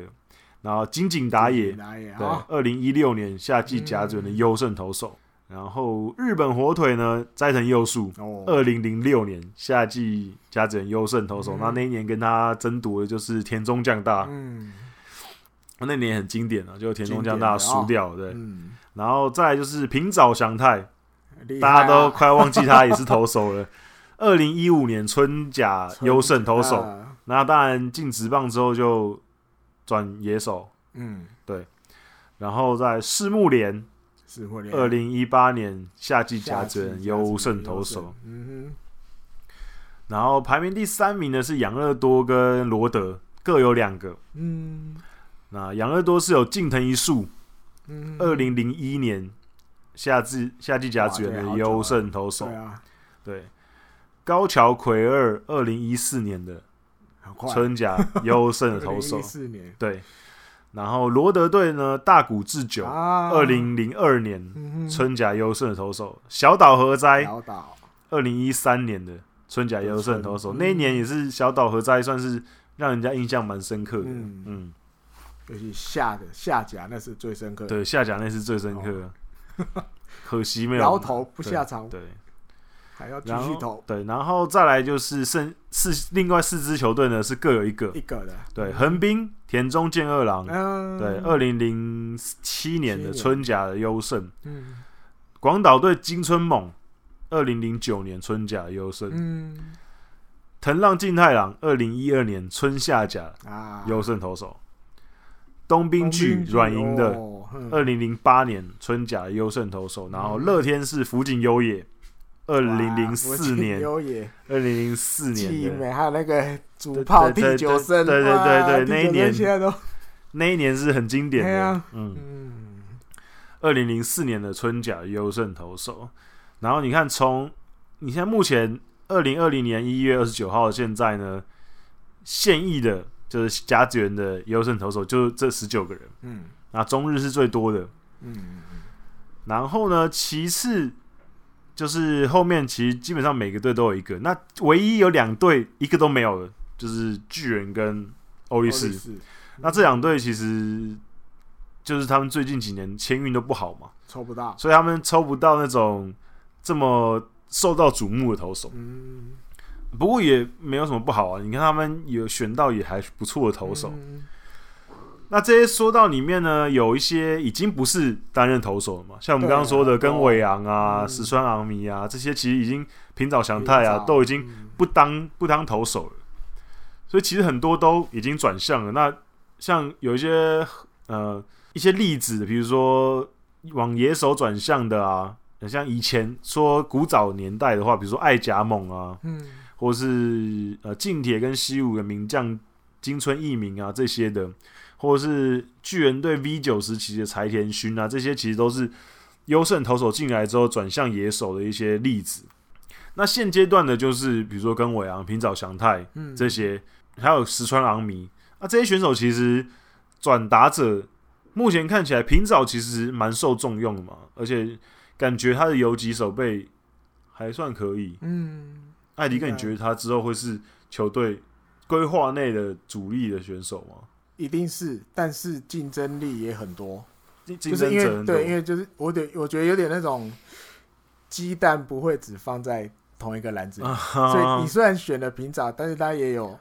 十几一成，嗯对，那当然中岛卓也还没放弃，嗯对，那至少有几就已经有三个了，嗯对，那当然平沼还有一个另外一个三垒的位置，或许也有机会，可是今年又找了新洋炮，嗯。对，那还有恒伟，恒伟又去跟就是休赛季的时候去跟内川圣一讨教了很多打击的技巧。你像下午在看他那个打击练习的时候，他的打击姿势也变了，就是或许也得到很多内川的建议。那你说横尾他本来就是有 power 的选手，他只要击球掌握率提高，或者是一些抓投手配球策略啊什么的那种经验的东西，从内川圣一那边得到一些的话，嗯，就是其实大家都有机会。那你说平早到底会怎么样？很难讲。就是我觉得就是有点那种，如果机会来了，他能抓得住，那可能接下来可能就他就得到这个先发的就有机会。对对对，那可是如果一直这样抓不住，一直这样抓不住，后浪会不只是后浪啊，就是旁边的竞争者可能就。就直接把它拍在岸上，对，就打，直接把它拍在岸上。对，那但某种程度，以前我会觉得有点像白老鼠的感觉，啊、就是在测试一些。对，因为日本队就有时候蛮喜欢去挑这种，像以前还有还有大岛将，嗯，对不对？打快速垒球出身的，还是国家队的第四棒，嗯，试试看。那平早是那种，他以前就是投手，那。他打击其实不错，那时候在敦贺气比，我记得他都打第四棒，嗯、打击也不错，所以他看上，哎、欸，这个选手运动能力其实蛮好的，嗯，那选进来之后，让他去一个新的守备位置接触，所以我觉得或许接下来也会有一些其他球团也会有类似的动作。就是因为运动能力有的东西是骗不了人的，嗯，这个选手就是比较协调性比较好或什么样的，嗯，他可能发展的空间就比较大，未来性比较大，可以试试别的地方、别的守备位置，嗯，好，那今天的那个冷知识就主要是跟大家分享这些，嗯，算是蛮有趣的，因为其实甲子园甲甲子园的优胜投手，就跟刚刚我们前面提到的球队的主将一样，就是有。一些迷思啊，大家都觉得加分，大家都觉得哎、哦欸，你是优胜投手，感觉应该很猛这样子，嗯、所以就是会有一些迷思，对，会有一些迷思，所以其实也不是什么绝对的，因为你看很多不曾打进过甲子园，或者是打进甲子园，可是成绩没有非常出突出的选手，嗯，其实好像也不会完全决定他在职业的发展，嗯、完全不会，所以就是。这个其实是蛮有趣的，可是当然甲子园优胜投手会比较受到大家关注，这样子。嗯、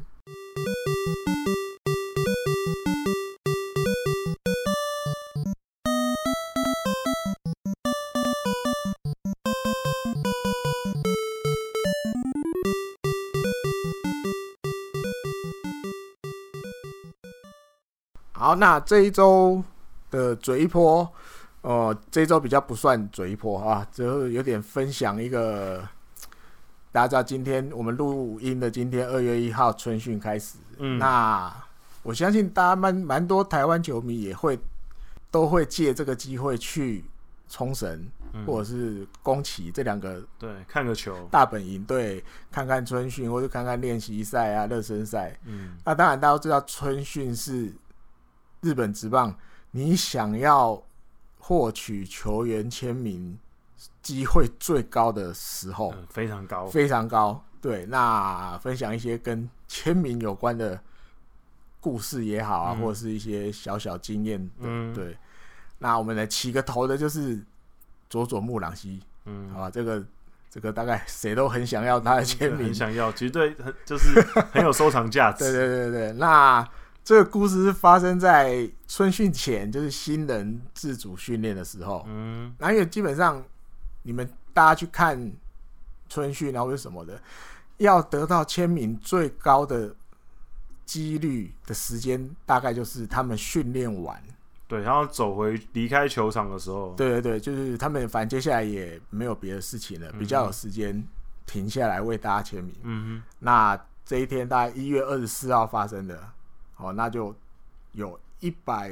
六十人左右，一百六十一个，嗯，大概一百六十几个啦，排队，因为他们对日本的球迷也很妙，你太多了吧？他们会自动排好，是吧？比如这个球，哎、欸，这个选手，比如有第一个第一个球迷冲上去跟他要签名，哎、uh 如果他停下来了，嗯，开始签，跟第二个、第三个、第四个、第五个都会陆续出现，可是他们会很很习惯自动排成一列。对，他们其实蛮有规矩的，蛮有规矩的，对，对他们不会把那个选手。围起，对对对，不会把它自动排成一列这样，然后就是有记者在旁边算，哦，大概一百六十几个，嗯，然后就看到佐佐木朗希啊，真的一个一个慢慢签，全部签完。嗯，然后这记者就说他在中间看到一个小故事，嗯，就是大概在第一百六十个的时候，是一个女生。嗯，那因为大家会拿出来给球员签的东西，不外乎签名板或球。嗯，那当然现在有智慧型手机，有的喜欢想要签在手机壳上的也有。嗯，那这个女生就是拿手机壳。嗯，啊，大家知道手机壳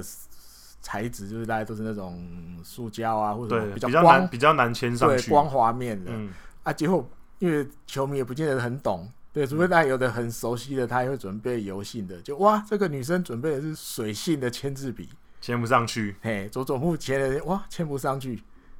那当然后来去生了一支油性的来帮他签，嗯，可是你要签上去之前，那个那个水性的那个墨水还残留在上面，嗯，你就看到佐佐木。他直接拉他那个衣服的衣角，直接把它擦掉。对，就把那个 水性的墨水擦了，就觉得哇塞，超太暖男了吧？想要圈粉，对圈粉这样？年纪轻轻就直接圈起来，嘿，很懂，很懂这一套。撩妹，对，所以这个记者就把它写出来，嗯，就是觉得哇，虽然他也只是一个高中，你严格讲还不算毕业，对，因为他们要四月才算毕业。就是一个高中算刚毕业的，好了，刚进职棒的小朋友，嗯，那他其实也很懂，就是签名上这些东西，他有时间，他也知道他自己受瞩目，嗯，那他也愿意停下脚步，一百一说一百六十几个那个签下来也是很累，也会累，对，比牛棚练头还累，有可能，对，对，他还是有耐心的把它签完，那中间遇到一些小状况，他也有他的。日文讲说神对应，嗯，对，就是最近流行的这种词，嗯，对，那当然衍生出来就是你说，当然绝大部分的选手有时间在春训这段时间，他们其实有时间都会愿意帮大家签名，嗯，但有时候你会遇到不签的，呃，有些选手可能我觉得要看当时的状况了，有些选手可能。呃，正正在准备转移，因为通常大，啊、因为通常大家都会在春训的基地这样走来走去，然后因为球员可能他一下在主球场，一下在副球场，一下要去牛棚，一下要到室内训训练的地方，嗯，所以他可能会在中间走动。嗯，那这个时候你就会看到他在路上走，可是这个时候如果你去拦他，通常他都不会帮你签。嗯，对，所以就像艾迪哥刚刚讲的，通常的。要签名的时间就是最后，他那一天的菜单全部跑完了，完了嗯、那他可能准备要回饭店了休息。那他通常的时候会帮人家签，然后呃，大部分的球队都会帮，呃，在球员准备要呃离开球场的地方，通常都会有一个呃走道或什么东西的，会让你知道说他们大概会走那边经过一个步道，那。你就可以在那边边等他，对，在那个栏杆旁边，对，等看看。然后就是，当然你在路上抓也不是不行的，有些选手其实还是会停下来帮你签。嗯，可是呃，大部分的日本球迷，呃，比较不会在那个时候去打扰球员。对对，所以呃，我觉得台湾的球迷如果去的话。我觉得尽量还是照他们的规矩走，嗯，就是也不要在那个中间去打扰选手，嗯，让选手至少在一个比较舒适的状况下，就是不要有太大压力。因为其实其实日本职棒的球员在跟那边走动的时候，其实跟球迷是很近的，很近，对啊。可是其实球迷，可是其实日本的球迷比较不会啦，也不是说完全不会，当然还是会有些很疯狂的，那比较不会。把他们团团围住，这样子，对对对，通常就是会距离他大概一公尺或两公尺的地方，然后先问他说：“哎、欸，可不可以帮我签名？”嗯嗯这样子。然后如果说可以的话，才去签。嗯嗯所以就是大家还是要保持一个礼貌啊，就是保持礼貌跟保持一个不要这么侵略性。嗯就通常球员都站那大概都不会拒绝你，对，大概都不会拒绝你。然后刚。滚阳讲到团团围住，我突然想到，嗯，有在二零一四吧，嗯，我去看春训的时候，嗯，那时候就是因为大家知道很多 OB 都会来视察，可能为了他们可能上节目需要嘛，他们要去取材，要做一些准备，嗯，你总不能都没去看春训，然后我北贡那样，嗯，所以那次宫本胜也出现在那边，嗯，然后围上去的全部小朋友，全部小朋友，全部小朋友。那我也想要围上去啊，对。可是看到都是小朋友，我就有点拍谁，知道吗？我就我就没拿出来，我就跟着走，因为他就是在移动中，他不是停下来的。但一群小朋友围上来，嗯，你知道他们又对小朋友又比较比较好，对，会不好意思拒绝。你说如果都是大朋友、成人围上去，宫本胜也大概也不会接，他就走他的，嗯。因为小朋友围上去，他就好吧，他就拿了第一个，因为大部分都小朋友都拿球的比较多，啊，球其实你说。边走要边签在球上也没那么简单，签名板或许好签一点，对对对，还要停下来。对，那有时候小朋友有时候一签到就嗨了嘛，你知道？他刚刚递出去的笔他也忘了拿，嗯、就看到有一个小朋友，哎、欸，球签好，他拿就高兴就走了，可是笔还在宫本手上，可是宫本那时候是。边走边签，嗯、所以他想要把笔还，不知道还给谁。那个小朋友去摸笔啊，已经跑掉了，高兴的要命，已经跑了。他、啊、这谁的笔？这谁的笔啊？拿拿去给你，给你，给你。他随便塞一个小朋友，然后又又拿别的小朋友来签。所以你说团团包围真的会比较不利于选手签名，对对对，所以几率就相对会低。嗯、他如果真的会签，大部分都会停下脚步。嗯，嗯，然后还有一些。这是其中一个要签名的方式，嗯、就是在路上捕捉选手，嗯、在他准备要休息的时候，或者是他空闲的时候。嗯、还有另外一个就是，呃，有些球队是每一天可能会安排一个选手啊，在一个时间，对对对，他可能训练完之后，他就说，诶，他安排在一个地方，然后他会在那边摆一张桌子，然后有一个棚子，然后。他就会坐在那边签，然后他会签大概多少人这样子？三小时，诶，三十分，三十分钟这样之类的。那有些球队像比如说横滨就是会这样，就是他可能每一天都会安排可能两个时段，然后两个选手，然后分比可能可能两个小时前这个选手，然后两个小时后这个选手，然后就是他就会跟你讲说，哦，等一下这边会有人签名，那可是。不太确定是谁，嗯，或他可能会先跟你讲，或者是亦或是没有讲，哎，反正就是等一下会有一个选手过来，但是这边一定会有戏，对不对？对对对对对对。